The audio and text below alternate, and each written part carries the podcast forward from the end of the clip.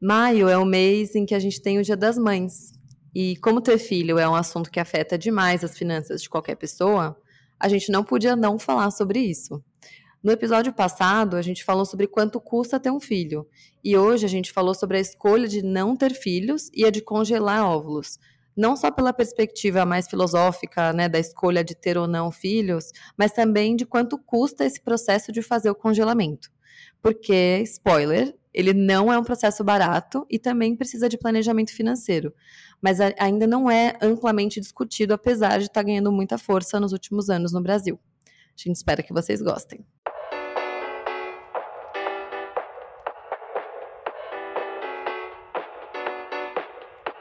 Falar sobre dinheiro é muito mais sobre as nossas escolhas do que sobre matemática. Talvez você deva falar sobre dinheiro, um podcast para quem quer alcançar a independência financeira, feito por uma carioca que já chegou lá e uma paulistana que está no caminho. Eu sou a Vitória Giroto. E eu, a Carol Frigério. Aqui, falar sobre dinheiro não é tabu e a gente ama. Bora?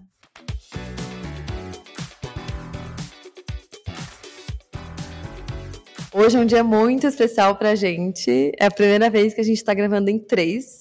Temos uma convidada muito especial, a Nayara Bertão. É, a gente se conhece já há quantos anos, Nay?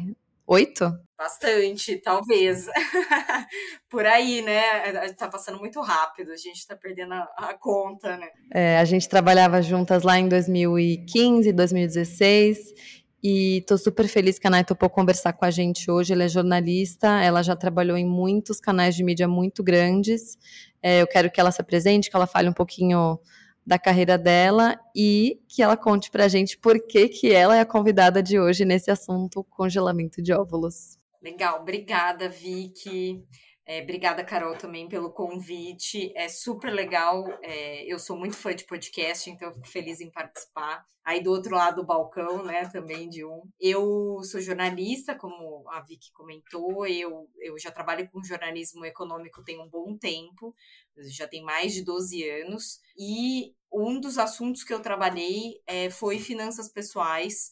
E aí escrevendo, né, apurando reportagens, conversando com pessoas, tem um podcast também é, sobre isso, né? O Pode Isso Meninas. É, e sempre fui muito envolvida com a temática do empoderamento feminino nesse ângulo de, de, de, econômico, né? Então, como empoderar economicamente as mulheres. E dentro desse tema tem um monte de né, subtemas. É, a maternidade é um grande deles porque é uma questão muito relevante para as mulheres, tem muito a ver com carreira, e carreira está dentro ali da caixinha de receitas. A gente não relaciona muito bem as coisas, mas tem tudo a ver, né? Cuidar da nossa carreira é cuidar das nossas finanças também. É, e o tema maternidade ainda é um tabu para muita gente, principalmente para quem está é, ali na faixa dos 30 anos, começa a entrar numa fase ali de carreira é, de ascensão, né, de é, colher os frutos de muita coisa que foi plantada, é, e é um momento em que o relógio biológico está ticando muito rápido. Acho que a gente sempre sofre disso, né? Aquela tia, aquele tio, né, que vive perguntando nos, nos, nos encontros de família quando você vai ter filho, quando você vai casar, e como se né, fosse realmente sinônimo de sucesso, porque lá atrás foi. É, a gente também não pode né, desmerecer aí o passado, o nosso contexto. Mas hoje não é para todo mundo, né? Sinônimo de sucesso. É, então, chega na fase dos 30, a mulher ela começa a realmente é, se preocupar, tem uma autopressão muito grande, o que, que eu quero para minha vida. Nem todas estão é, já acompanhadas, né, com um companheiro, uma companheira, é, e essas questões vêm muito à tona. Então, eu entrei no tema de maternidade por vários ângulos. Um deles, a questão das finanças pessoais e do empoderamento econômico de mulheres, que é uma causa que eu defendo e faço conteúdo a respeito disso, mas também pelo meu lado pessoal, de que é uma temática que começou a também vir virar urgente na minha cabeça, é, muito com relação ao relógio biológico tá ticando. Tudo, assim, acho que a, o minha, meu grande envolvimento com o tema de congelamento de óvulos em especial veio há dois anos quando eu escrevi um post pro, do, do meu blog é, Nayara com Elas, do Valor Invest, que fala para mulheres né, é, em que eu falei do processo de congelamento de óvulos. Já era algo que eu pesquisava a respeito, eu já vinha desde os 30 anos, hoje eu tô com 35, na época eu tinha 33, eu já vinha discutindo isso comigo mesma, né, porque é, eu não falava abertamente com as pessoas sobre isso. E aí eu resolvi que eu precisava tomar alguma atitude, porque é, se a gente fica postergando, postergando também, uma hora, né, não adianta muito. E eu, pela primeira vez, conversei com a minha ginecologista sobre o assunto, comecei a guardar dinheiro, planejar, pesquisar sobre preço, né, de coisas, que é outro fator tabu que a gente deve falar um pouco aí sobre isso. Dificilmente você consegue ver nos lugares o preço das coisas relacionadas a isso esse post gerou uma repercussão muito grande, tanto no meu LinkedIn, é, que eu acho muito legal, porque é isso, a gente tem que discutir no âmbito de carreira, a gente tem que discutir no âmbito de profissional esse tema também. É, e também muita gente veio falar comigo no pessoal, para contar o caso, é, enfim, para desabafar, para pedir explicação. E eu fiquei com isso também na cabeça. E quando eu fiz o meu procedimento no fim do ano passado, em 2022, eu tinha 34 anos, é, eu resolvi expor tudo. O que é o processo, quanto custa, né? É, e todas as se dói, se não dói, se engorda ou não, porque né, gera tanta dúvida é, de diversas naturezas esse tema é, se, né, se, se você quer ou não ser mãe mesmo. Acho que tem muita questão aí para a gente conversar. Então, e, e essa, eu tenho falado disso nas minhas redes, principalmente no YouTube em alguns vídeos, e buscado também profissionais para explicar o assunto, né? A, a própria médica que é, fez o meu procedimento é uma super parceira, tem me ajudado bastante a explicar essas questões. É, Estou ouvindo aqui a Nai falar e eu só consegui pensar em uma coisa, Vicky além do episódio de hoje, de tudo que a gente vai falar, é o que você falou, né? Você foi lá, se expôs, colocou isso, isso gerou uma repercussão e hoje você está aqui falando sobre o assunto e várias vezes. E a mesma coisa da gente, né, Vicky? Eu, você, você vê, olha só que loucura. Eu tô aqui hoje com a Nayara, que faz o Pode Isso Meninas. Ela tava falando de uma entrevista que ela já fez com o Drauzio Varela, de outras coisas. E quem sou eu, Carol, na fila do pão, já tô aqui uma jornalista super renomada fazendo podcast junto, sabe? É muito sobre isso. Quando a gente não sei, assim, quando a gente realmente fala aquilo que a gente pensa, que a gente acha que vai ajudar e que a gente acha que vai compartilhar, parece que a gente joga para o mundo e o mundo joga de volta para a gente e a gente está aqui falando sobre isso. Acho que esse é o conceito maior que nós três aqui temos latentes dentro da gente. Assim, a gente não quer simplesmente falar por falar, a gente quer falar porque a gente acha que isso é importante, isso merece ser falado.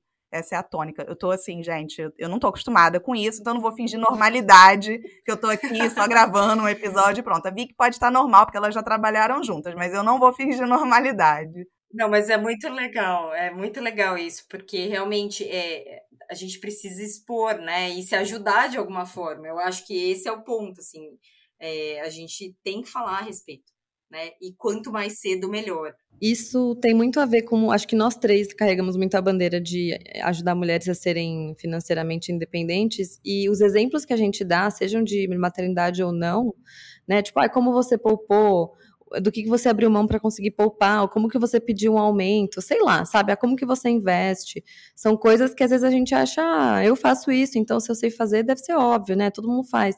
Não, assim, tem valor, né? Compartilhar experiências tem valor. Inclusive, acho que por isso que os podcasts bombam muito, assim, e principalmente os que são de histórias de pessoas, sabe? Porque a gente aprende muito com, com as experiências dos outros. Então, bom, eu não preciso nem falar mais nada. Vocês já entenderam porque que a Nayara tá aqui. Ela vai dar uma aula para todo mundo hoje. Mas antes da gente começar a falar desse assunto especificamente de congelamento de óvulos, quero dar um contexto. Eu fiz a lição de casa antes do nosso da nossa conversa para entender, porque confesso que eu não tinha muita noção de qual qual que é o panorama de taxa de natalidade, tipo, filhos por, por mulher no mundo, está caindo, está aumentando? E aí, então, queria trazer alguns dados. Para dar um contexto primeiro, eu não sei se vocês já ouviram falar, meninas, mas eu ouvi há pouco tempo sobre o movimento Child Free. Não sei se a Naja, a Naja deve ter ouvido. Eu nunca tinha ouvido, Vic. É, eu já ouvi falar, mas eu nunca, nunca entrei no detalhe do detalhe. Eu acho que é até legal você contar um pouco. Então, eu achava que fosse algo recente, porque eu ouvi num podcast, tipo, meu namorado me mandou, falou, olha, é um episódio sobre como que não ter filhos afeta a vida das pessoas e o movimento, blá, blá. Eu fui ouvir E, e, aí eu achava que era algo recente, mas quando eu fui pesquisar para nossa conversa de hoje, eu vi que na verdade ele nasceu nos anos 70, porque ele era muito ligado ao movimento feminista das mulheres querendo ter direito à contracepção, ter direito à pílula, ter direito, enfim, a escolher não ter filhos ou escolher ter na hora que elas quisessem e tal. E aí, não vou entrar nessa seara, mas é, ele tomou uma proporção hoje em dia de gente que é tipo childless e assim, não, é, sei lá, fazer eventos sem criança, tipo casamento, que, ah, não, não tragam os filhos, tipo de gente que é meio, ah, não quero criança, não sei o quê. Então, eu não vou entrar nesse assunto, mas é, o movimento Child Free, inclusive, ele é um hashtag muito comum no TikTok, eu não sabia, eu aprendi nesse episódio do podcast que eu falei. É, é, uma hashtag muito comum no Twitter, tem perfis do Instagram, tem um livro, eu fui olhar, tem um livro que chama Child Free, não sei o quê, é meio que, é, acho que porque é uma, é uma questão, principalmente para mulheres, como você falou, Nai, quer dizer, principalmente não, para mulheres, que, que a gente sente uma pressão, né, seja, você falou, da família, né, cobrando, ou você vê todo mundo é, engravidando à nossa volta quando vai chegando numa certa idade, é, e aí as pessoas que acham, tipo, não, a mulher não é completa se ela não tem, se ela não tem filhos. E, e assim, também nada contra quem sente isso. O problema é você cobrar os outros, né? Esse movimento surgiu até para ser uma comunidade para quem pensa igual. Eu falo, nossa, pelo menos tem outras pessoas que pensam como eu, não sou um ET. Eu acho que é mais nesse aspecto de fato, né, já que esse movimento, enfim, nasceu nos anos 70 e foi a época em que, de fato, as mulheres começaram a ter mais acesso é, à pílula, isso, obviamente, né, nos Estados Unidos, depois que foi chegando para outros países. É, foi nessa época que a gente começou a ver uma queda muito brusca na taxa de natalidade no, no mundo, assim, né, em, em, em, ritmos diferentes em cada país. Então, é, de acordo com o Fórum Econômico Mundial, os anos 70 foram os anos, né, a década em que a gente viu a maior queda percentual da taxa de natalidade, então caía mais, a cada ano caía mais de 2% essa taxa ano a ano. Então, em 71, a média mundial era de 4,6 filhos por mulher. E em 80, esse número já era 3,7. E em 1980, o Brasil estava acima da média ainda. A gente tinha quatro filhos por mulher no Brasil no ano 1980. Ele continuou caindo, continuou caindo todos os anos. E em 2020, ele era de 2,4 filhos por mulher no mundo. E agora, em 2023, é, no Brasil é 1,62. A gente está bem abaixo hoje da média. E eu não sabia disso, me surpreendeu. Não sei se vocês sabiam. É 1,62 no Brasil de. No Brasil. Teve uma queda significativa aí, né, nos últimos anos. É, eu acho que acompanhando um pouco a tendência de países, o Brasil acho que está seguindo um pouco mais a linha dos países desenvolvidos do que dos em desenvolvimento, ainda que né, nos países desenvolvidos devem, deve ser uma taxa ainda menor né, de filhos. É, então, obviamente, é, parte desses avanços, ou grande parte, vem de várias iniciativas bem estruturais de, política, de políticas públicas, né, como eu falei, da pílula, só da pílula ter começado a existir nos anos 70, isso já teve um impacto gigantesco. Então, a gente teve várias políticas públicas no mundo, né, cada país com a sua, tanto de educação sexual como de acesso até preservativos. Não sei, é, acho que é, todo mundo deve saber, né? No metrô a gente tem potes e potes gigantes de preservativo para as pessoas, políticas públicas, a diminuição da gravidez infantil conforme os países vão se desenvolvendo, urbanização, né, porque as famílias urbanas tendem a ter uma taxa de natalidade menor do que as famílias rurais. Então, isso foram mudanças ao longo de décadas, né, não foram três, quatro anos. Mas é, hoje o que a gente quer onde a gente quer focar é um outro fator, que é o da escolha. É tipo, de fato, assim, mesmo você já tendo passado, né, não, não tendo todos esses outros problemas de é, consciência, de educação sexual, de acesso a métodos contraceptivos, etc., é, passando esses, esses pontos, é você escolher não ter ou escolher ter menos filhos é, do que as mulheres há 30, 40 anos atrás. E o que, que, faz muitas mulheres escolherem não ter filhos? Bom, você que está ouvindo já deve ter, em um segundo, deve ter pensado em vários exemplos, é, você querendo ou não ter, mas acho que são preocupações que existem para qualquer pessoa. Então, eu estava pesquisando né, o que, que mulheres que responderam a muitas pesquisas, tanto no Brasil quanto fora, o que, que elas trazem como preocupações. Então, uma que, olha, eu entendo bastante, eu achava que isso aqui ia ser menos comum, mas é bem comum é, é crise climática, é as pessoas pensarem, meu, daqui a 50 anos meu filho vai ser um adulto e o que, que vai, como vai estar o mundo? Vai ter comida, vai ter água, sei lá. É, aquecimento global, enfim. É, falta de vontade, que acho que a gente também não precisa né, dar nenhuma justificativa. Se você não quer, você não é obrigada. Não querer ter um parceiro fixo para a vida toda, isso pode afetar a decisão de querer ter um filho ou não. É, no caso de mulheres negras, isso aqui é, né, acho que é, é, óbvio, mas ainda assim, para mim, é, foi uma, uma coisa nova que eu vi nas pesquisas, é que no caso de mulheres negras existe muita preocupação de, meu, como é que eu vou ter uma criança num país é, racista e violento, né, o que, que vai acontecer com meu filho? Então, existem mulheres negras que escolhem não ter filhos por isso, o que é muito triste, e aí é um outro, um, todo um outro assunto.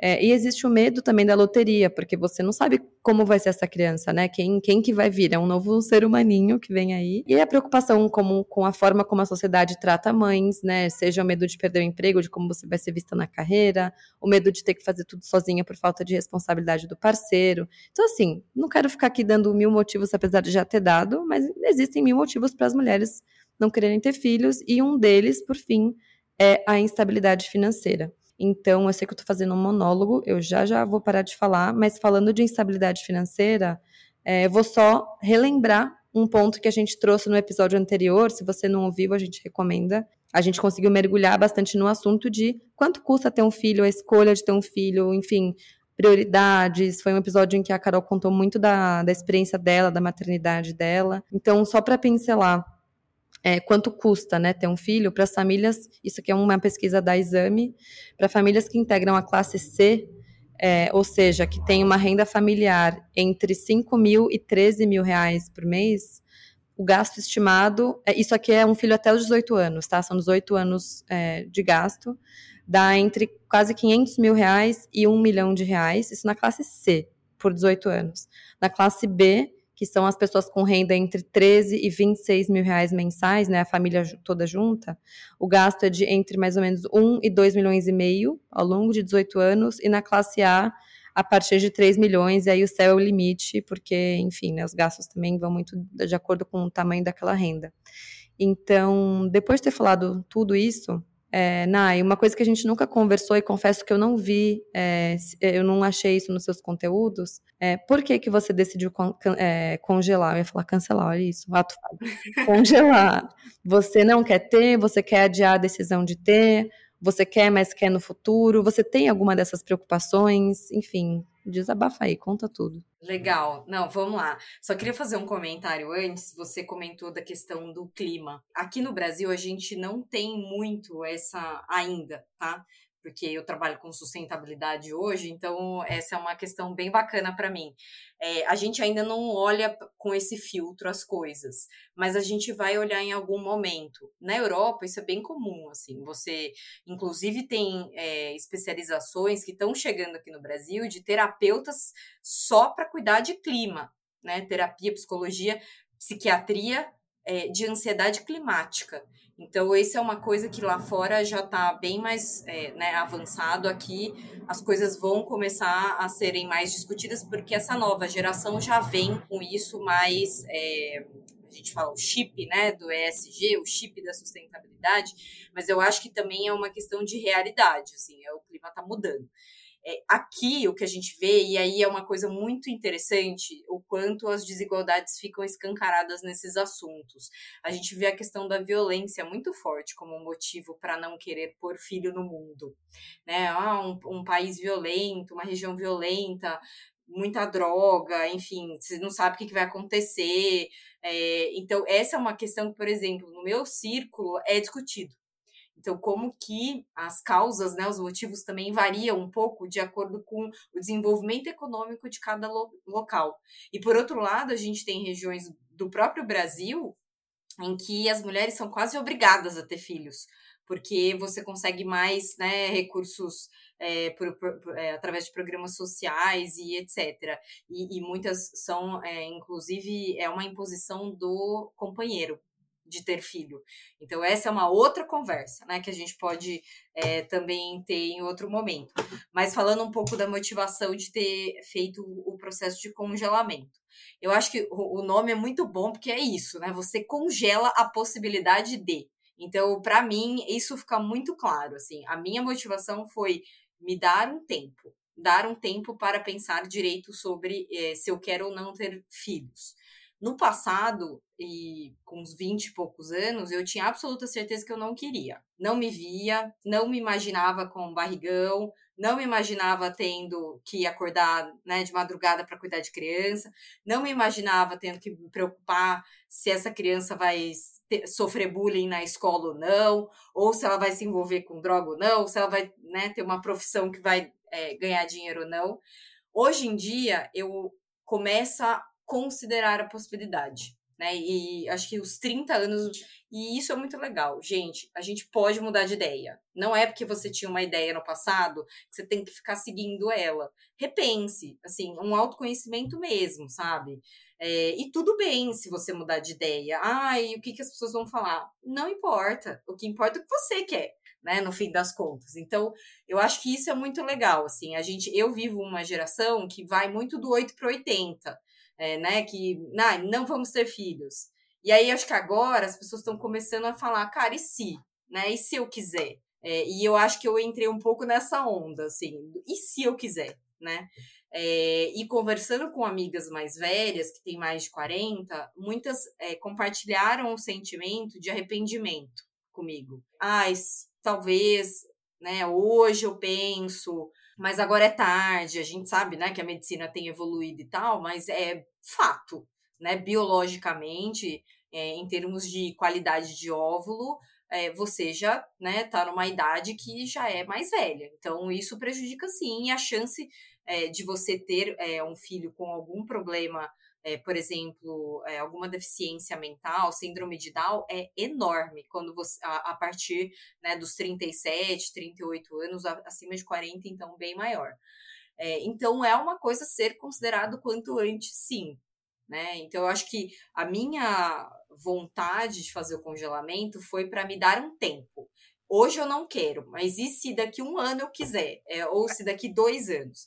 E aí eu tive um fator de pressão que foi é, o meu próprio bio, relógio biológico. Por quê? Porque eu fiz o exame, é, pela primeira vez, o exame antimileriano, a gente acho que deve falar um pouco melhor dos processos, mas esse é o exame que mostra a tua reserva ovariana, ou seja, a tua capacidade né, de ovular e, e todo mês ter folículos disponíveis que podem gerar filhos. E a, o meu exame deu muito baixo. Eu deveria ter feito antes. Essa Como é, é que foi esse exame, Nai? Porque eu tava me fazendo essa pergunta, porque você se atinou para isso cedo, bem relativamente cedo. A Sim. sua ginecologista que passou de praxe ou você falou assim: "Ah, deixa eu fazer esse exame"? Que eu só fui conhecer não. esse exame tem pouquíssimo tempo, eu não conhecia com 33, por exemplo. Então, isso é, é o básico do básico que a gente precisa divulgar, sabe? Uhum.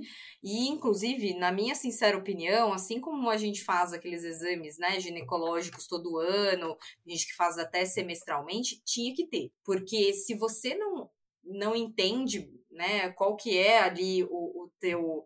Porque o exame é, do hormônio antimileriano é sobre quantidade, né? E a qualidade quem dita é a idade. Mas é quantidade. Então, isso, a saúde reprodutiva é tão importante quanto a nossa né, saúde ali física, ginecológica. E nunca tinham me pedido. Quando eu falei, este ano eu vou fazer, aí a médica me pediu.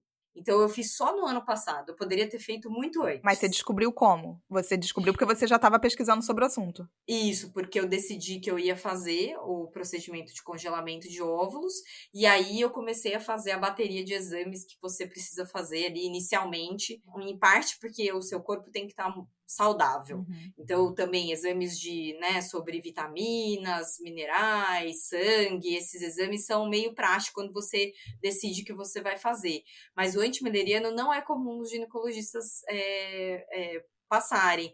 E eu, inclusive, depois eu fiquei pensando muito nisso, assim, poderia já ter feito antes, porque eu poderia ter feito mais cedo. É, eu vou né? falar sobre isso até depois, porque, enfim, eu tenho filho e tal, mas eu tenho a questão também, isso, isso, nunca acaba, tá? Porque tem a questão do. E o segundo filho? Então, assim, depois a gente vai falar sobre isso. E ele me passou esse exame, eu não fiz. E depois a gente entra nesse, nessa seara. Eu não fiz, é. porque eu tô decidida. Mas, enfim, depois a gente chega nisso. Não, quero saber. Porque realmente o problema nunca acaba, né? Não acaba. a não pressão acaba. nunca Quem tá acaba. aí já tem ele fala assim: ah, vou pular o episódio. Não acaba, né? A gente sabe que não acaba. Inai, por que, que você não queria ter? Ou não quer ter? Tem uma questão profissional, sim, né? Muito importante para mim. Eu tô num momento de carreira muito legal, é um momento de carreira que eu preciso me dedicar e é óbvio que uma criança, como que eu posso dizer assim, você precisa dar atenção, você precisa compartilhar. Eu adotei uma cachorrinha no passado, ela já me dá muito trabalho, eu fico imaginando um filho, então. E eu acho que tem um fator também de, é, de afinidade, né, com, com o tema. Tem gente, e eu conheço algumas amigas que têm vontade mesmo de ter filho, assim, de ter uma criança, de né, ter alguém é, que para cuidar, para ensinar. Eu nunca tive isso. Mas eu também não descarto. Até minha fase profissional, por exemplo, eu acho que essas discussões de saúde mental vieram em boa hora, porque estava todo mundo surtando, só que a gente não falava a respeito, né? É, e é isso, mesmo profissionalmente, você também tem aquelas fases que você quer se equilibrar melhor, rebalancear um pouco mais. Então, por isso que eu acho que é importante a gente conversar sobre o assunto, porque hoje talvez você só pense que trabalhar 12 horas por, por dia é o que mais faz sentido na sua vida, mas pode ser que daqui a um ano você esteja em outra fase que não faz mais sentido aquilo. E aí a tua vontade é ter um sabático, ou ter um filho, ou ter um trabalho é, que demande menos para também conciliar com outras coisas da sua vida. Então eu acho que é essa história de se permitir a possibilidade de, né? Eu realmente, se você falar, ah, você tem aquela vontade de ter filho, eu tenho medo. Eu acho que eu tenho mais medo do que qualquer outra coisa, né? Você é muita responsabilidade. Então eu encaro dessa forma, mas cada um encara de um jeito. E pode ser que eu que tudo mude. Então foi isso que me motivou e por isso que também é, você ganha aí alguns anos né, para poder usar esse óvulo depois. E só um parênteses, Carol, é, um médico que eu conversei uma vez sobre isso, ele comentou que muita gente congela para ter o segundo, engravida naturalmente, né, no primeiro e depois é, usa o óvulo para o segundo. Sim, que foi o que aconteceu é, no meu caso, assim, eu queria, quero saber da Vicky, mas já antecipando aqui por conta já que já surgiu esse gancho. Porque no meu caso, eu super entendo essa fala, sabe, de quem entendo assim com muito, porque eu também tinha um pouco desse sentimento. No meu caso, eu sempre quis ter filho, então eu sempre quis ter, mas eu tinha muito medo. E, enfim, a Vicky já sabe um pouco disso. Eu tô com meu marido desde muito nova, desde os 19, né? Hoje em dia eu tô com 36 e meu filho tem 3. Mas a gente adiou muito. Então, assim, a família inteira falava assim: eu já desisti de vocês, né? Já desisti, acho que vocês não vão ter filho. E aquela pressão, assim, básica, né? eu falava, gente, olha só, eu até quero ter, tá? Só que no meu momento, e eu sou nova ainda, eu casei super nova, mas eu queria ter. Então, isso para mim não, não tinha essa ponderação, nunca passou pela minha cabeça, por exemplo, fazer congelamento. E naquela época nem se falava tanto sei lá, cinco, seis anos atrás, não se falava tanto quanto hoje em dia. Hoje em dia eu tenho várias amigas que passaram por isso. Atendo cliente, já falei, né? A gente vai falar sobre isso, que tem lá na linha do orçamento, congelamento de óvulos. Então é uma coisa, né, cada vez mais comum. Mas eu não tinha essa dúvida. Só que eu nunca tinha parado para. Só que eu sempre quis ter um. Na minha cabeça eu sempre quis ter um, e quando eu tivesse o primeiro, eu falaria: não, beleza, de repente eu vou animar para o segundo, de repente eu animo para o terceiro. Mas na minha cabeça sempre foi um. Óbvio, tem uma questão de dinheiro sim, mas eu confesso que hoje menos. Antes sim, porque eu me planejava muito financeiramente para o momento filho. Mas tem uma questão do tempo mesmo e de planos e onde eu me sinto completa com uma criança. Eu não tenho, eu não vejo assim, a ah, minha vida estaria melhor com uma segunda criança. Não, eu falo assim, minha vida tá ótima e tá ficando cada vez melhor, porque assim, no início foi super conturbado para mim, e depois a gente fala sobre experiências de maternidade, porque eu acho que nós três aqui temos um pouco desse perfil de, de pensar um pouco, né, no planejamento. A gente não é, tipo assim, se taca com muita facilidade, talvez, nas coisas, e talvez até isso falte um pouco na gente, a gente queira dosar esse equilíbrio.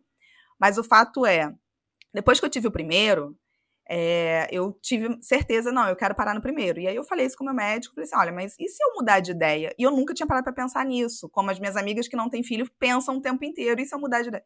E, eu, e ele falava assim, ah, Carol, tem o exame. Aí ele me passou esse exame. Eu nunca tive coragem de fazer o exame. Não tive coragem. Olha que loucura, não tive coragem. Porque se o exame me. Que, independente do que aquele exame me desse, eu acho que se ele me desse a questão, tipo assim, olha, você tem pouco, eu ia querer talvez passar por esse processo, só que para ter o poder de escolha lá na frente, ok.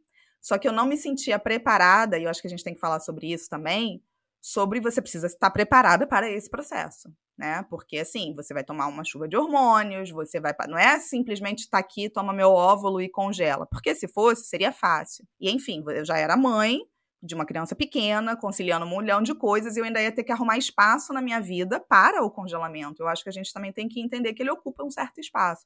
Eu falei, cara, eu não quero, e eu tô muito ciente da minha decisão. Só que eu tô fazendo uma renúncia muito grande, que é a renúncia do benefício da dúvida, que é a renúncia do benefício da dúvida. Então, hoje, assim, para que todo mundo saiba, né, minha mãe tá ouvindo esse episódio aí, que fica falando, cadê o segundo, cadê o segundo?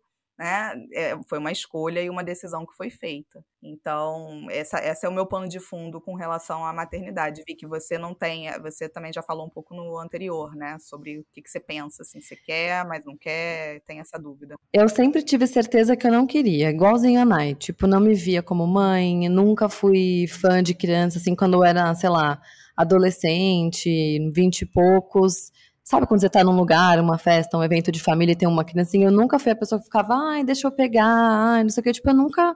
E também nunca cresci com, com bebês na família, assim, tipo, um priminho bebê e tal. Eu nunca interagi muito com criança e com bebê. E eu, eu sempre me vi como uma pessoa que, tipo, não, não é minha vibe, assim. Eu sempre falei, ah, não me vejo. Só que ao longo dos meus 20 e mais altos, né? Hoje eu tenho 29 eu interagi com algumas crianças pontuais que eu me apaixonei, assim, sabe? Você fala, cara, eu não sei se eu sou uma pessoa que adora crianças, mas eu adoro essa criança, sabe? Tipo, fiquei muito fã da irmã de uma amiga, do filho de outra amiga, e aí comecei a falar, nossa, fala, Nai. Não, eu ia falar, é que tem crianças legais, né, mundo, assim.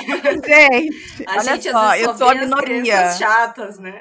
Cara, eu tô como minoria hoje no episódio aqui do mundo da maternidade, que também tem muita coisa legal, né? Porque parece que a gente tá falando assim, essa tem. tem pra tumultuar a nossa vida. é assim também, um pouco.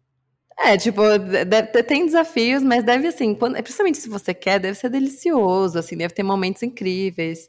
E aí eu comecei a pensar nisso por causa dessas crianças, e eu falei, meu, já pensou, né? Hum, mas aí me vinha aquele medo da, da loteria. Eu falei, meu, já pensou se é, mas e se não for? Tipo, e se não for, sabe? Eu não sei quem é essa pessoinha que vem. No meu caso, tenho várias preocupações, assim, eu não sei se eu quero casar e ficar com a mesma pessoa para sempre, eu não sei se. E não que isso tenha a ver com ter filho, né? Acho que tem. As pessoas se divorciam e se seguem felizes na, na, na, vida delas. Mas eu tenho essa preocupação climática, eu tenho muita preocupação com o dinheiro, não vou negar, é a minha principal hoje. É, sempre foi. Assim, primeiro que eu nunca me vi tendo, depois veio essa coisa do dinheiro. É, eu penso muito nisso que você falou, Nai, de, sei lá, minha vida tá, tá super gostosa hoje, ela tá melhorando a cada ano então, eu não quero mexer no jogo, no time que tá, que tá ganhando, acho que eu penso um pouco isso.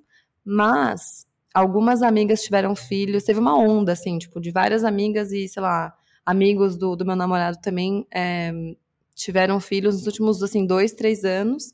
E aí sim eu comecei a interagir mais com a maternidade na prática. Isso porque, assim, eu visitei um casal que teve um filho, fiquei três horas na casa deles, sabe? Isso para mim já é muito mais do que eu tinha interagido na minha vida inteira. E assim, acho que várias preocupações que eu tinha de caramba, isso aqui é difícil, nossa, isso aqui é puxado, nananã.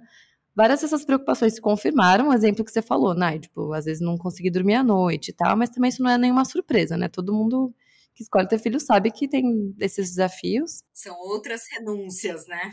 Sim, sim. E aí eu falei, bom, essas coisas difíceis eu já sabia, não me, isso não me surpreendeu, né, que eles estão passando por isso. Mas as positivas me surpreenderam, porque eu falei, meu, a sensação de segurar um bebezinho no colo, eu nunca tinha realmente sentido isso, sabe?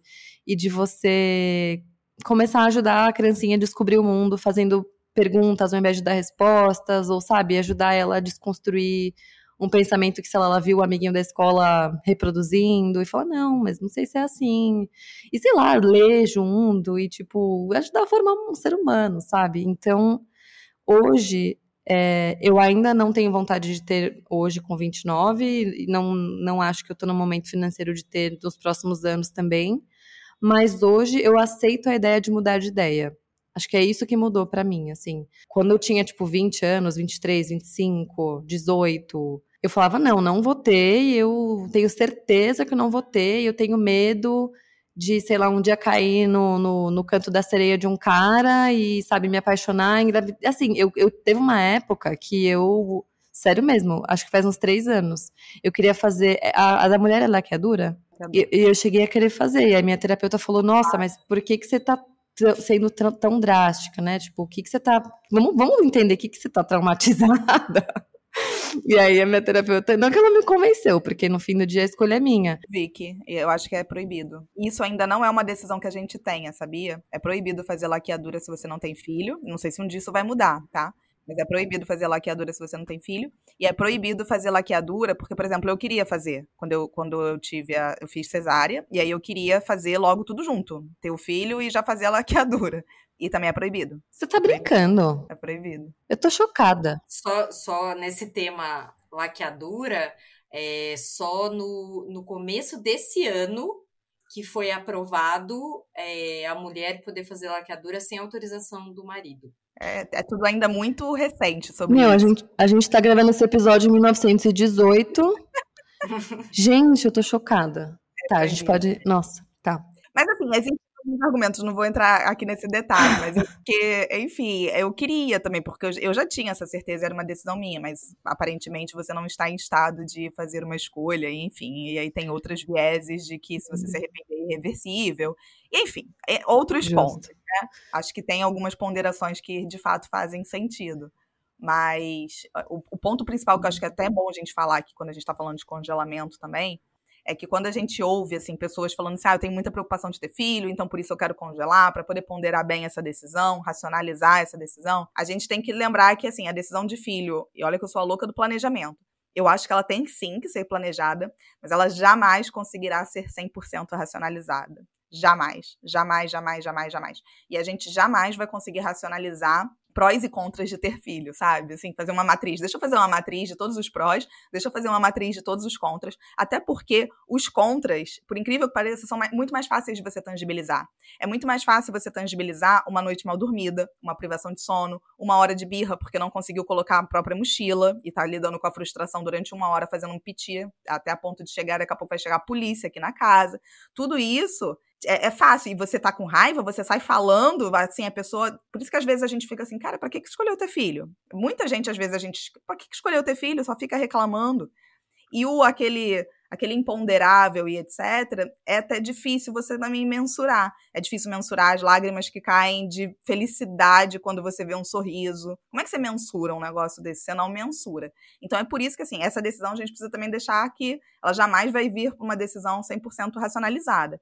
E aí, por isso que para a mulher é tão complicado você estar tá racionalizando o auge da sua carreira, racionalizando o auge da sua vida equilibrada e, e saber, caramba, eu estou colocando isso em risco. Eu estou colocando isso em risco por uma outra decisão que eu não sei o que, que vai acontecer. Então, eu acho que o congelamento ele é muito bem-vindo, né? Ele é muito bem-vindo. Só que, só que a natureza ela ainda não conseguiu tornar a gente imortal, que bom, e nem previsível do ponto de vista de até que ponto a gente vai ter energia. Então, por mais que a gente consiga congelar o óvulo e ter esse momento de respiro, que eu acho que é super bom, super bem-vindo, isso vale para a mulher e vale para o homem, só que a mulher se cobra muito mais, mas isso também vale para o homem. Até que ponto eu vou ter energia infinita para lidar com isso lá na frente, né? Então, porque a própria, enfim, né, a, geração e tudo mais. É um, é um congelamento, acho, acho que foi ótimo essa, essa, essa metáfora. É um congelamento, mas é um congelamento que também tem um prazo. Então, de alguma forma, a gente nunca vai chegar talvez 100% na escolha, sabe? Assim, acho que é muito difícil. Acho que talvez algumas mulheres devam passar por isso. Nossa, eu nasci para ser mãe. Não foi o meu caso. E, ó, eu nunca tinha segurado, vocês aí que nunca seguraram criança, eu nunca tinha segurado nenhum bebê de menos de três meses no colo antes do meu filho. Nunca. Nunca. Nem sobrinho. Porque eu tinha pânico, eu tinha medo, eu morria de medo. E depois as coisas vão. Você nasceu para ser mãe? Eu não sei se eu nasci para ser mãe, mas as coisas vão se transformando, né? Falou a pessoa super racional, onde a maternidade ajudou, eu acho, até na minha inteligência desse outro lado, sabe? Desse outro lado emocional. Mas vou sair desse papo aqui, vamos voltar pro papo Não, mas, Carol, você sabe que você falou coisas que são super importantes, assim.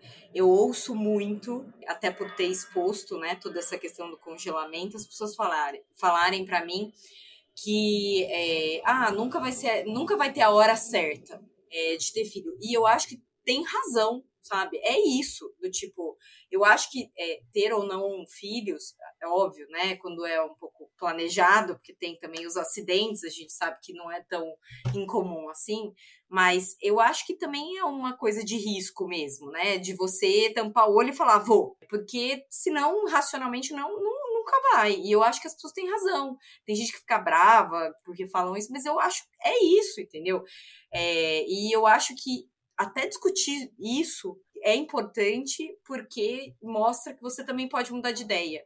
Então, de você estar aberta a mudar de ideia. É, não é porque você congelou também que você pode esperar cinco anos para ter. Eu acho que você tocou em pontos super relevantes e, e a hora que você estava falando da questão do, né, de você tangibilizar é, o sofrimento, né, os contras, isso é psicologia pura, né, ciência comportamental. As pessoas, elas naturalmente, biologicamente, mentalmente, é, entendem a dor como um peso maior do que a, o, a felicidade, o benefício, o amor, enfim, é, o positivo. Então, para a gente fica muito mais marcado do que algo bom. Então, por isso que muitas vezes a gente lembra da coisa ruim, mas não lembra da coisa boa. Porque é isso, mentalmente é assim que o nosso cérebro interpreta. Então, tem um peso maior mesmo. E é isso, se a gente for racionalizar, não vai, não vai dar samba. Então, a gente precisa também se jogar no emocional em muitos momentos. É isso, é um, é um tirar um pouco desse pensar e colocar o sentir. E, e isso é difícil para quem é, tem a cabeça muito planejada e muito racional. Eu tô falando porque isso é para mim, assim, eu para mim também foi muito difícil né? E a gente também tem que ponderar o contrário. eu sei que tem muitas amigas minhas que tiveram o segundo e o terceiro filho, segundo, terceiro nem tanto, mas também naquele negócio de, ah, né, tem que ter dois filhos, porque tem que ter dois filhos, e depois fala, cara, o que, que eu fui me meter? Eu nem parei para pensar, sabe, na onde eu tava indo, eu nem parei para pensar na minha vida financeira, eu nem parei para pensar em nada. Então, é achar esse equilíbrio, que é tão difícil, né? Porque senão a gente não estaria rendendo um, um, um episódio inteiro, mas isso vale para quem quer ter o segundo, para quem não quer ter. É, uma, é um papo que assim não para.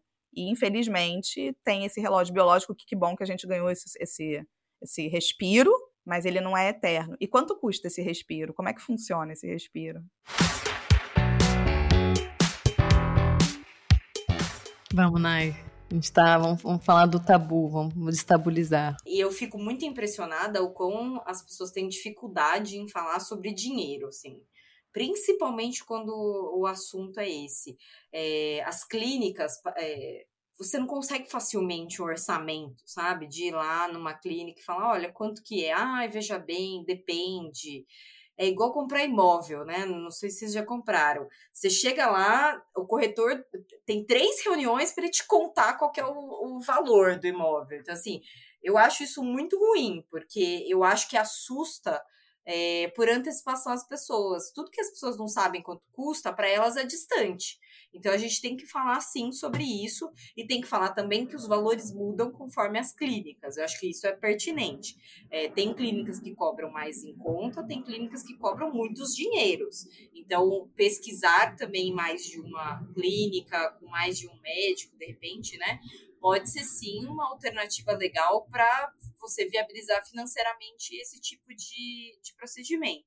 E uma coisa legal é que começam a ter instrumentos financeiros é, de financiamento desses procedimentos. Ah, é? Nunca tinha é, ouvido falar nisso. Focado? É, é recente, super recente. Depois quem quiser, eu vou até pesquisar melhor a respeito quais são as empresas e, e mando para vocês, porque eu particularmente acho muito legal, é, porque é isso, é caro. Então, eu vou falar um pouco do que foi os meus, do que foram os meus custos, porque eu acho que dá para entender um pouco de como é distribuída né, a, a essa gestão financeira dentro de um processo de congelamento de ovos. É, basicamente, e aí já entrando um pouco nas etapas né, do, do, do, processo de congelamento. Você tem uma etapa inicial que é esse scanner de como está o seu biológico, o seu ginecológico, né, a sua reserva ovariana com o exame né, de hormônio antimileriano, que a gente já comentou aqui. E principalmente se você é, saudável, né? Se você precisa. Eu, por exemplo, tive que, por três meses, fazer suplementação de vitamina porque eu estava com ferro um terço do que eu deveria, com falta de vitamina D, falta de vitamina B12. Então, assim, eu tive que tomar vários, várias vitaminas para ir depois fazer o congelamento. Então, nem, nem sempre as pessoas também têm noção um pouco disso. Por quê? Porque no momento do congelamento, você tem que estar com o seu óvulo mais saudável possível. Então, a qualidade do óvulo depende um pouco disso né, da sua qualidade. Esse exame, o primeiro que você falou que até foi o que me passaram, eu nunca fiz. Ele, ele é um exame que eu acho que ele é coberto assim, para quem tem plano de saúde, ele costuma ser coberto, né? Ou não? Olha, eu tive que pagar por pagar. conta, mas custou 300 reais. Ah, tá. Não é um absurdo, uhum. mas é um, um, valor. Tá, então a é, gente está tendo de cara fazer, aí os 300, né? Isso, o que dá para fazer é você tentar algum reembolso do plano, uhum. né? Aí depende de cada plano de saúde também. Mas os outros exames são cobertos, geralmente. Então, exames de sangue, né? Comum. Esse antimileriano é um exame de sangue. Então, você vai coletar sangue, você já faz o, o antimileriano também. É, então, todos os outros ginecológicos, né? Ultrassom. Ultrassom é super relevante é, dentro desse processo enfim, todos os, os, outros que a gente costuma fazer aí sanguíneos para ver saúde é, física. É, esses já são cobertos pelo plano. Então, quem tem plano de saúde já é um gasto que, assim, é menos, né? É, você vai gastar menos. Mas é, é a menor ao... parte, né? Do gasto total. É a menor parte. É a menor parte. Essa é a má notícia. É, aí a gente entra com o médico né? Ou a médica. No meu caso, foi uma médica. Muitas, é, muitos ginecologistas cobram a parte, não estão no plano de saúde, mas pode ser que você consiga no seu plano de saúde. Então, vale ligar lá, enfim, questionar, ver se você também consegue ou achar alguém dentro do plano que, que faz também esse tipo de procedimento. É, no meu caso, foi paga a parte. E aí depois eu fui pedir alguns reembolsos para o plano. E ainda está em análise. Então não é tão simples também, tá, gente? Eu não, não estou contando com isso. Se vier um reembolso, acho ótimo.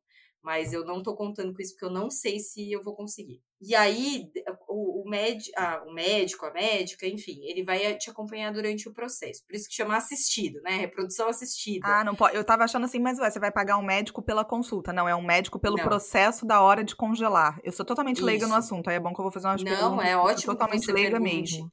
É um médico que tem que te acompanhar lá, é um procedimento, literalmente, entende? Exatamente. E, geralmente é o médico que faz a, a pulsão, né? Que é, é a, você tirar os óvulos e depois é, ver quais estão maduros o suficiente para serem congelados.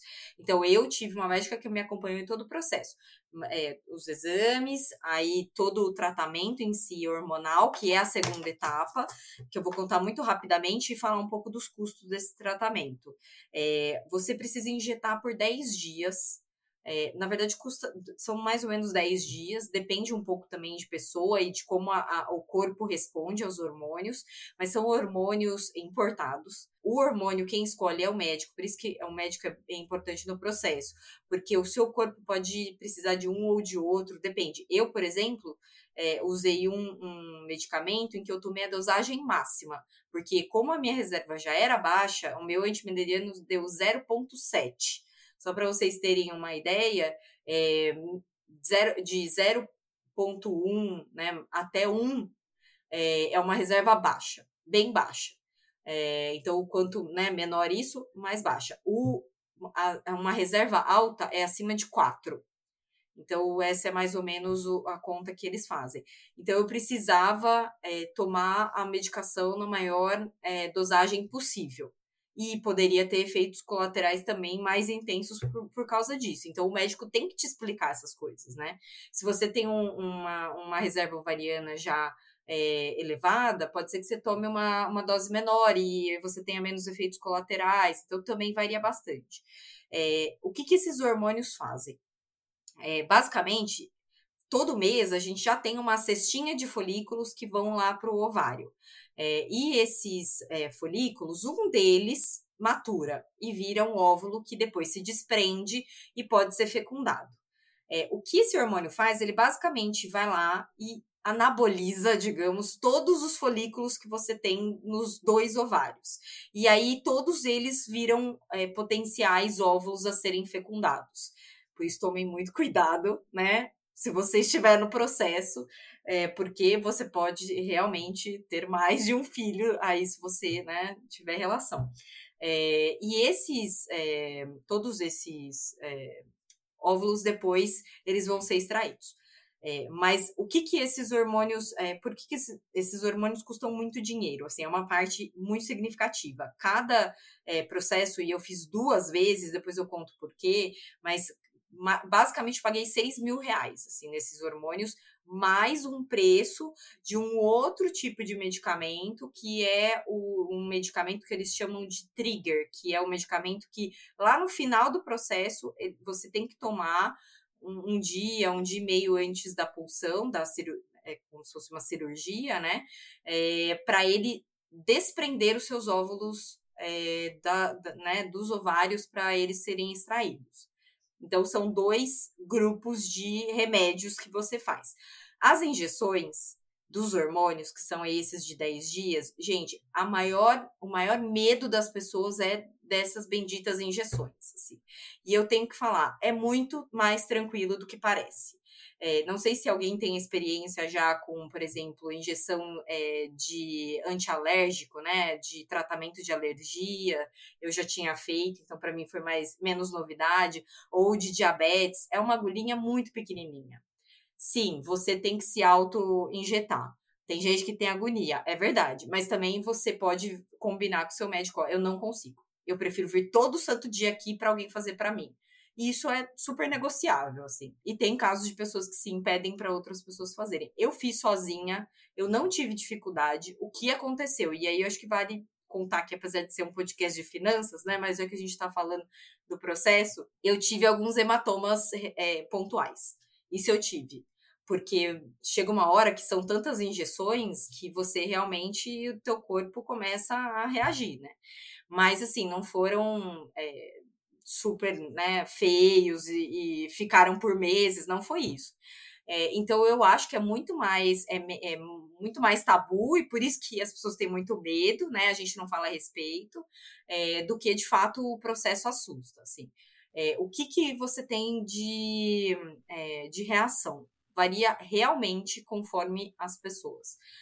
eu tenho amigas que fizeram o processo que passaram muito muito mal é, e neste caso, minha recomendação, deixe claro para a sua empresa que você trabalha que você está fazendo o processo, porque pode ser que seja muito desconfortável. É, e aí você precisa de alguma compreensão também do lado deles de que é uma fase, é algo rápido, né? Em 15 dias você resolveu, é, se você não precisar fazer de novo como eu, é, ou até mesmo nas suas férias, né? Se você né, não se sentir confortável para contar isso para a empresa, acho que também respeito as pessoas, mas tem gente que passa muito mal. Então, se você preferir fazer nas férias só para garantir, e é passar, se eu me sentir pa mal. Passar mal de enjoo, de ânsia, etc. Ou é passar Vários mal de... sintomas. Assim, pode ser várias coisas. Tá. Você pode ter enjoo, né, vômitos, tem gente que relata, não é o mais comum. É, dores de cabeça, tipo aquela TPM uhum. potencializada, uhum. sabe?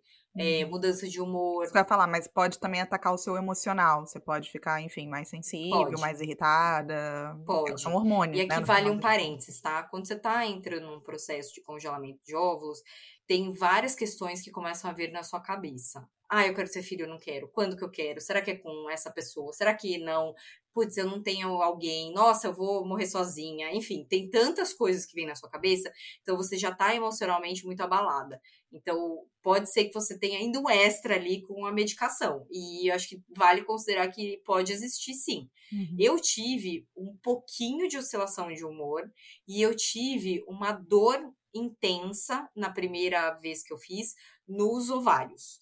Porque eu tinha, eu tomava anticoncepcional há muitos anos, eu já tinha parado também isso é importante, né? Você tem que parar uns meses antes é, para fazer o processo. E o meu ovário, que era do tamanho minúsculo, é, cresceu, né? Porque você potencializa ali o, o, crescimento dos seus folículos. Então, isso me incomodou muito, mas me incomodou depois do sétimo dia de aplicação. Os primeiros sete dias, para mim, eu não senti absolutamente nada. Eu fui para academia normalmente, eu segui minha vida normalmente, como se nada tivesse acontecido. Fora esses hematomas ali é, regionais, né, na região do abdômen, que é onde você aplica, nada. Aí no sétimo dia em diante, eu comecei a sentir incômodo. Entendi. Quando, quando vai chegando mais pro dia da pulsão, eu realmente não conseguia assim, andar direito, porque me incomodava bastante.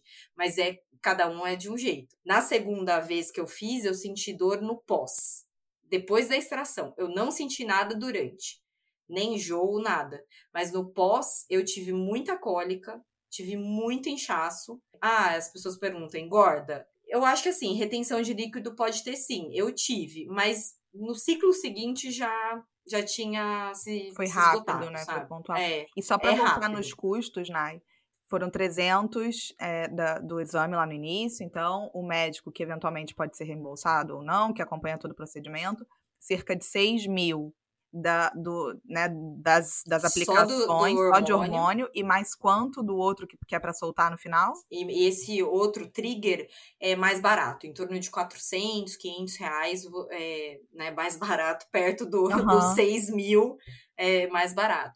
E o médico, só para falar, assim, cada, às vezes eles cobram para você fazer essa primeira consulta. E eu já vi preços que variam de 500 reais a 1.800. Então, também vale pesquisar muito por esse lado também. A primeira consulta já dita um pouco qual que vai ser o valor que o médico vai te cobrar depois. Eu negociei, a minha foi, foi incrível. Ela participa também de um projeto que quer estimular as pessoas a, a considerarem mais essa possibilidade. Então, já tem esse projeto que ela participa, já tem também essa cabeça de ser um pouco mais acessível, é, que é o, chama Projeto Alfa. Vale depois dar uma olhada, que eu acho bem legal. É, mas, mas ela, assim, é, é um preço. Além dessa consulta, você vai fazer várias outras consultas e depois você ainda paga a pessoa no procedimento final. Então, você tem o hormônio, você tem é, a- o médico e você tem, durante esse processo, tô falando até antes da pulsão, tá? Você tem vários exames de ultrassom que você precisa fazer. Eu fiz pelo menos quatro ou cinco em cada um dos procedimentos que eu fiz. Uhum. Eu E fiz você vai dois- ter o congelamento depois também, porque até onde eu sei, depois que você congelou, você precisa pagar para esse óvulo ficar armazenado em algum lugar. Isso não fica de graça. Você tem que pagar como se fosse uma mensalidade para esse óvulo poder estar lá, certo? Exatamente. Então, assim, três fases, tá? É, esse pré, né? Fazer os exames, é, esse meio do caminho em que você toma, é, injeta os hormônios, toma o trigger, faz a pulsão, a pulsão custa, tem um anestesista que você precisa, que precisa ter. Ah, então tem mais Então, esse custo do anestesista. mais esse também. custo. Então, assim, você paga. Vamos é- é somando por aí. Eu que eu tô, falo, minha calculadora na cabeça. Eu tô somando Tem que tá ser um dando... planejamento. Tá. Você tem os exames, você tem o médico, você tem os hormônios, o trigger e tem ainda o dia da pulsão, que aí envolve tanto o médico, né, que eu já comentei, quanto a clínica, né, porque você está ocupando espaço da clínica e do corpo médico ali de enfermeiros, não, não médico, mas assim, é, pelo menos um, um enfermeiro sempre tem e o anestesista. Esse daí eu, eu paguei em torno de 7 mil reais, nesse momento ali da clínica. Então, sete Então, mais tem sete isso, ali, né? Aí depois vem o, a manutenção, que eu confesso que assim, as pessoas acham que é o mais caro. Não é, gente, não é. Por ano custa em torno de 1.500 reais a Uhum. manutenção. Se você paga com antecedência, paga no Pix, eu paguei as coisas no Pix, consegui desconto, enfim, dá para você negociar, né? Mas também dá para dividir em 10 vezes. As clínicas já são muito flexíveis na, no pagamento, tá? Você você paga até mais barato. Então, eu paguei por um ano e meio, porque aí eu, eu já peguei sem o reajuste, né? Como eu fiz no final do ano passado, já prevendo que no fim desse ano ia ter reajuste, no fim do ano passado ia ter reajuste, eu já paguei um ano e meio. Uhum. Então, já ficou é, pago e consegui desconto porque eu paguei à vista também. Então, a manutenção, um ano e meio mais ou menos. Aí depende quanto tempo você quer deixar. Em média, as pessoas deixam de 3 a 5 anos o óvulo congelado. E aí tem um outro gasto que a gente está aqui falando da- do processo de congelamento, que é a primeira etapa de um processo de fertilização in vitro. Então, quem vai fazer fertilização in vitro, por exemplo, faz todo esse procedimento, só que em vez de congelar, usa o óvulo. E tem uma outra possibilidade também de você congelar o embrião já fecundado em laboratório e não o óvulo. É, pouca gente sabe disso. É, não sabia, entendi. Por exemplo, você tem um, um companheiro é, é, que você né, tem certeza que é com, com, essa pessoa que você quer ter filho. Você pode já fecundar em laboratório no momento em que você extrai, é, ele já fecunda e já congela. Então você congela o embrião. Qual que é a vantagem? A chance de você conseguir é, né, ter o, o, o filho é maior. Porque como que funciona depois, né? Porque a gente fala, ah, congelamento, tá? E depois, né? Como que, como que funciona para você descongelar e usar?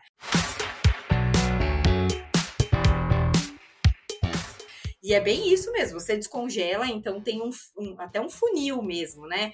Ah, congelei tantos óvulos. Aí você descongela só uma partezinha daqueles, daquele número que você congelou para poder tentar fazer a fertilização é, e ver se você engravida. É, e aí eles fazem a fecundação do óvulo em laboratório e depois se inserem no útero da mulher. Então, tem o descongelamento, aí tem a fecundação, que pode ser que dê certo ou pode ser que dê errado, e depois ainda a, a inserção no útero, que pode ser que dê certo ou dê errado. E isso já Até... vai ser outra equipe. Porque isso já, é outra já vai equipe. ser uma outra Até porque, especialidade. É, se você não vai fazer a FIV na sequência, né, a fertilização in vitro na sequência do, é, de você ter congelado, porque você pode, claro, né, extrair vários, usar alguns para fazer a FIV e outros deixar congelado.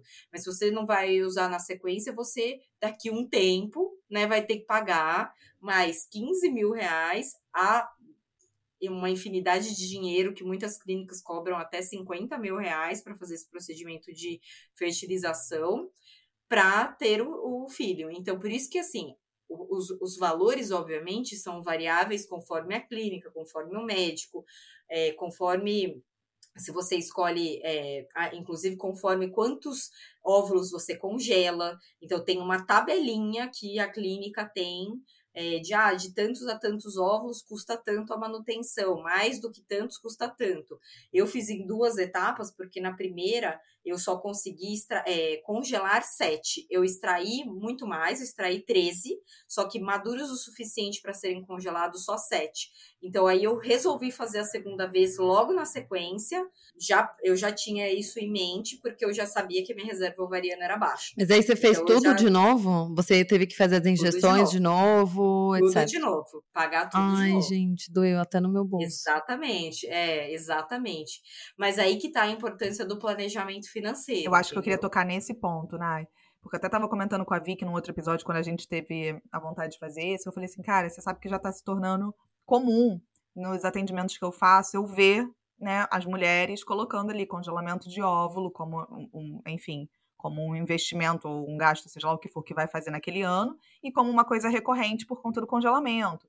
E aí, às vezes, acontece de, poxa, não deu certo, então tem que fazer de novo. E eu acho que, assim, é conectar esses dois mundos. É conectar o mundo da tua vontade de fazer essa, essa pausa para você poder tomar a sua decisão no momento mais oportuno, mas ela precisa estar conectada com o seu planejamento. E eu acho que foi ótimo você passar essa sequência toda, porque ele precisa estar conectado na sua vontade de agora, na sua vontade da manutenção. Tudo bem que vai ser um valor menor, mas é R$ 1.500 no ano, né? Então a gente precisa também estar planejada para isso.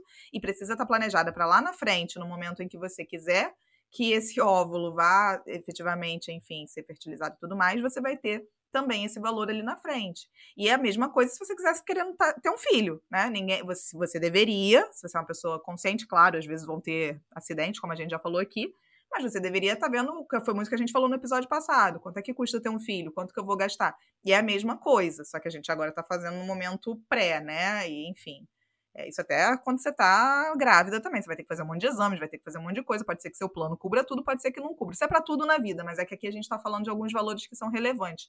Eu tinha visto muito, eu estava na minha cabeça, acho que bateu uma ordem de grandeza de mais ou menos uns 20 mil por congelamento. Esse era é. um número que eu tinha assim na minha cabeça de, de já ter visto é uma média. alguns clientes. É exatamente, é uma média mesmo de eu ia falar 15 a 20 mil, mas as coisas também inflacionaram, né? Então eu colocaria alto, 20 mil, é, mais ou menos. Uma coisa que eu acho legal, que eu tenho visto, muitas empresas começam a oferecer entre os benefícios corporativos. E muitas mesmo, que me surpreende, porque três anos atrás ninguém, assim, ah, malemar alguma multinacional. Agora a gente já vê mais. engraçado porque se conecta totalmente, realmente, né? Claro Super. que isso é uma decisão da mulher, mas a gente sabe que tá uma decisão muito atrelada à carreira, não tem como negar. Sim. Então, interessante. É, e tanto, tanto é. pagando né, todo o procedimento, ou às vezes fazendo parcerias com clínicas para ter um valor reduzido. É, e algumas empresas já cobrem, inclusive, a FIV completa, né, a fertilização in vitro. Então, você extrair, fazer a fertilização e depois o, o né, a inserção lá no útero, enfim, a uhum. maternidade em si. É o meu caso, só para complementar também. Eu quero congelar esse ano, porque eu falei, ah, bom, já que eu pensei nisso cedo vou, e tenho esse benefício na empresa, não sei até quando vai ter, eu não sei até quando vou trabalhar lá, vou resolver isso logo. E aí vou fazer no segundo semestre, era para ter feito antes, mas enfim, a mudança, até, enfim, a, equilibrar a rotina nova, acabei deixando isso para depois. E, e, aí eu fui pesquisar os preços também, né, para ter noção, né, de como que é. E tá super em linha, pelo menos na clínica que eu fui, porque uma amigona minha fez lá. E também, então, só para passar os meus valores também para a gente criar meio que uma média, essa medicação da, da estimulação né, do, dos folículos, ela me passou entre 6 e 8 mil reais. Então, ela falou, depende, como você disse, né, da quantidade de remédio, porque às vezes você tem bastante, precisa de menos estimulação, ou por menos dias, enfim, tem gente, pelo que ela me falou, eu não passei por isso ainda, mas me fala se foi assim com você, né? Você vai estimulando, né, com as injeções, e um dia sim, um dia não, você tem que ir lá correr na clínica fazer um ultrassom para ver qual ficou o tamanho dos seus folículos, porque às vezes ou o exame não mediu exatamente qual era a reserva que você tinha, e você tomou um pouquinho de hormônio e já, já né, inchou muito, já maturou Mostrou, muito. né? Isso, e aí você tem que falar, pera, agora diminui a dosagem, ou putz, a gente vai ter que fazer a retirada mais cedo do que planejado, ou ah, ele não está respondendo ao hormônio, então você tem que ficar indo lá fazer o, os ultrassons, e por isso que o, o valor do remédio nem sempre é exato, né? Tipo, depende um pouco do quanto você vai usar, mas a médica para que vai fazer o a, que é a, a, pessoa em quem eu fui, mas que é o valor do dela na no procedimento, como você falou, são mais 6 mil. Então aí já fica entre 12 e 14 só o remédio e a médica. Aí o anestesista mais 600, a clínica, né, o laboratório da embriologia mais 5,500 então, chutar no, no, no, baixo, né? Tava 12, mais 5,500, 17,5. Mais o anestesista já vai para 18 e poucos. E aí a manutenção realmente 1.600 por ano. Então é isso, assim, no, no valor mínimo, que é esse com o menor custo do, do remédio, já dá um pouco mais de 18 mil. E aí, se fosse esse valor maior do remédio, já passaria um pouco de 20 mil. Então, e assim, a gente está falando de São Paulo, né? Então, obviamente, esse valor deve mudar dependendo da cidade, mas acho que a gente tem uma, uma noção bem sólida do, da média em São Paulo, né, nos lugares que a gente foi. É, eu acho que para o Rio pode considerar a mesma coisa, que esse valor que eu trouxe aqui de 20 também foram, foram com pessoas no Rio. Então, é, que você que é atende, então elas estão fazendo é. orçamento também, né? É. Então, tô só pensando no horário, tem dois assuntos que a gente queria falar. Um, é, que talvez você esteja pensando, né? Você que está ouvindo a gente. Falar, ah, tá, eu percebi que para juntar 20 mil reais, eu preciso de três anos, eu preciso de dois anos, eu preciso de sei lá quanto tempo, onde eu invisto isso? E acho que deve ser uma dúvida é, muito justa, né, e genuína, porque a gente recebe bastante também uma dúvida que às vezes tem um horizonte de tempo parecido, que, ah, eu preciso, eu preciso não, eu vou viajar para o exterior, ou sei lá, quero fazer uma viagem de 10 mil reais, onde que eu invisto? Então, são horizontes de, horizontes de tempo muito parecidos. Mas aqui, enfim, acho que vou, quero que as meninas me complementem. Mas por mim é bem, bem simples, porque é o mesmo tipo de investimento da sua reserva de emergência. Porque dois, três anos, até quatro anos é curto prazo no mundo dos investimentos. Então você não vai botar em ações, você não vai botar em cripto, você não vai ficar botando um título né, de, de, de renda fixa de longo prazo. Você vai botar lá no, no Tesouro Selic ou no CDB de liquidez diária pós-fixado, um investimento que é, não vai ter muita oscilação, praticamente né, quase nada de oscilação, a menos que tenha algum evento mais inesperado em termos de juros, e que vai render mais do que a poupança. Mas também, se você tiver pavor de fazer isso, Ninguém, ninguém vai brigar com você se você estiver na poupança, apesar de existirem opções melhores. Só não bota isso numa ação, não bota isso num fundo multimercado, porque assim, você não vai querer que esse dinheiro oscile, porque se na hora de você retirar o dinheiro for congelar, tem um, sei lá, uma nova pandemia, uma nova crise, uma empresa que quebrou e esse fundo cai ou essa ação cai, o dinheiro que você ficou lá suando todo mês para juntar, ele pode cair 10% no dia que você vai retirar e aí você não consegue pagar o procedimento, pode cair 20%, sei lá, sabe? Então, um investimento bem arroz com feijão igual da reserva de emergência. Eu também falaria a mesma coisa, Vicky. A única, a única ponderação que eu trago, até recebi esse comentário depois do episódio da, que a gente fez de reserva de emergência, é um episódio que eu recebo bastante comentário. De alguém falando assim: ah, e se eu fizer. Para reserva eu realmente não recomendo, mas talvez para isso, para um prazo de três anos, ok. Ah, porque e se eu fizer a minha reserva do tipo assim, ah, eu coloco um vencimento num CDB do banco de 105% e ficou, sabe, ele vai vencendo e eu vou revigorando. Falei, cara, você vai fazer uma estratégia super rebuscada para ganhar um ou dois pontos a mais e tá tirando foco do que realmente importa, né? É, essa é a minha opinião. Mas, mas, se a pessoa tiver aquela neura assim, ah, eu já tô com valor, ganhei. Pum, recebi esse valor, recebi dos meus pais, recebi na quina da sei lá do que, recebi esse valor e tô com ele aqui e eu só vou fazer o procedimento daqui a dois anos, eu não vou mexer nesse valor. Se você quiser realmente pegar um investimento de renda fixa, seja um CDB, com né, o limite aqui, a gente está falando dentro do limite do FGC, e ter um pouquinho a mais de rentabilidade para esse vencimento, se você pode esperar, não pode fixado, não vejo também muito problema para você ganhar esse um pouco a mais. Só cuidado o CDB que você está col colocando seu dinheiro ali, né? Porque também você não quer colocar num. A gente já falou sobre a marca do macarrão, escolha bem a sua marca do macarrão, foi uma analogia que a gente fez, né? É muito boa, episódio. muito boa. É, escolha a sua marca do macarrão para quando chegar lá na frente você poder comer o seu bendito macarrão e ele não virar água. Então, até acho que é razoável também você casar. Agora é o que a Vicky falou, não queira inovar, sabe? Ah, pode ser que a bolsa realmente suba 100% e você olhe e fique lá na frente falando, poxa, se eu tivesse colocado. Mas ninguém tem bola de cristal se é um projeto que você está fazendo, trate ele com a seriedade que ele precisa e deixa a parte de risco para outras coisas. É, ainda mais porque hoje a renda fixa está pagando muito bem, né? Então não tem porquê, né, inovar nesse sentido para esse objetivo específico. E se eu puder só acrescentar, é, se você tiver é, lugares, né, financeiros em que você coloque o nome da caixinha e coisas desse tipo, coloque para você não tirar esse dinheiro para outras coisas, né? Realmente encare como um, um, projeto seu, um projeto pessoal, porque é importante, né? Se você decidir que é importante, obviamente, né? Então, cuide dele, né? Desse dinheirinho aí para você fazer, porque realmente os gastos não são fáceis é, de serem encarados aí, precisa de um certo planejamento. É, eu demorei um pouco para fazer até por isso, assim, né, para ter esse dinheiro para isso. Por isso que eu acho importante, meninas, a gente falar disso quanto antes. Né? Com 20 e poucos anos, as meninas têm que começar a olhar para as, as possibilidades, né? Ter ou não filho, adotar ou não, né? É, falar sobre esses tabus que estão em volta do tema maternidade, eu acho super relevante até para conseguir fazer um planejamento como esse. Cara, total, total, porque eu fico imaginando a quantidade de pessoas que estão ouvindo a gente falando assim, pô, que legal essa empresa que, enfim, está patrocinando isso e tudo mais, mas eu não trabalho numa empresa assim. Ou, poxa, eu tô ouvindo isso agora, se eu tivesse ouvido isso antes, eu poderia agora estar tá tendo esse poder de escolha. Então, sensacional essa sua fala. Eu acho que ela só traz benefício. A gente, de forma alguma, quer que meninas de 25 anos já fiquem na ansiedade com relação a isso. Não é esse o ponto.